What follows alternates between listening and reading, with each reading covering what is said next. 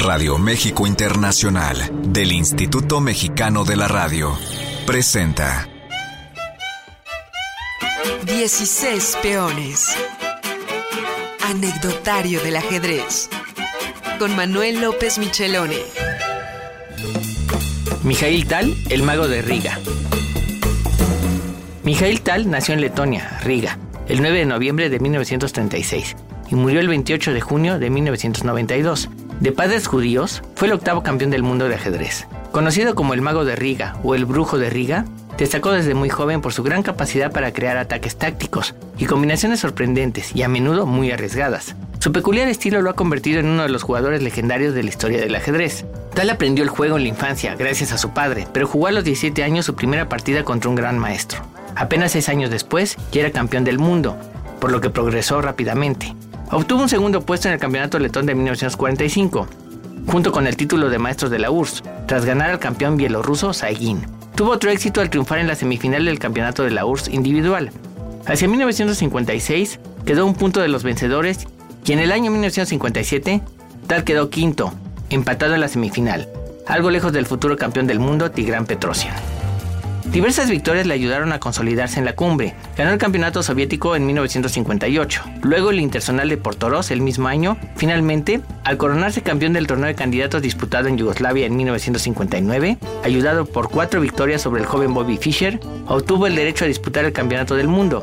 Incluso precedido por sus victorias, había conseguido además el primer lugar en Zúrich en 1959, por delante de Fischer, Gligoric y Keres, y sumando 13 y medio puntos de 15 en la Olimpiada de Leipzig 1960. Fue una gran sorpresa cuando, en 1960, a la edad de 24 años, Tal derrotó al posicional y estratégico Mikhail Botvinnik en el Campeonato del Mundo, con lo que se convirtió en el campeón más joven de todos los tiempos, hasta que Kasparov lo superó, ganando el título a los 22 en 1985.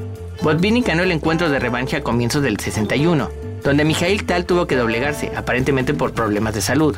Meses más tarde, ganó el torneo de Bled delante de Fischer, pero su salud le obligó a retirarse de varios torneos, como el de los candidatos de Curazao. Su salud le siguió jugando malas pasadas en los siguientes años, pero aún así consiguió excelentes resultados. Entre ellos, se cuenta la racha de 83 partidas sin ser derrotado.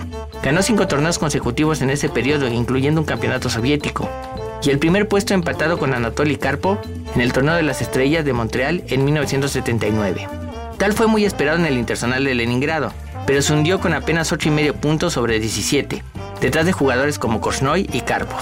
En 1973 quedó noveno en el campeonato de la URSS y en el año 75 no consiguió calificar para el torneo del 76. En el periodo 78-79 ganó varios torneos como el campeonato de la URSS y la Tierra de los Hombres.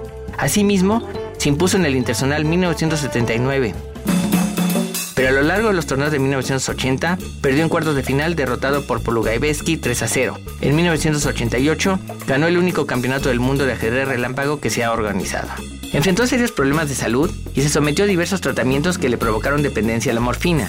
Pero tal afirmaba jocosamente que no era morfinómano, sino chigorinómano, haciendo referencia a Chigorin, fundador de la escuela rusa en el siglo XIX, en oposición a Morphy, considerado en esos tiempos el jugador del momento. Fue enterrado en el cementerio judío de Riga, tras fallecer en un hospital moscovita en 1992 a la edad de 55 años. Entre los jugadores actuales, el español también nacido en Letonia, Alexei Shirov, es probablemente el más influido e inspirado por el estilo de Tal. Con eso damos jaque a Mijail Tal, el mago de Riga.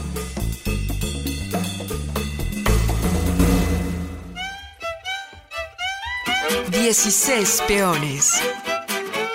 Anecdotario del ajedrez. Con Manuel López Michelone.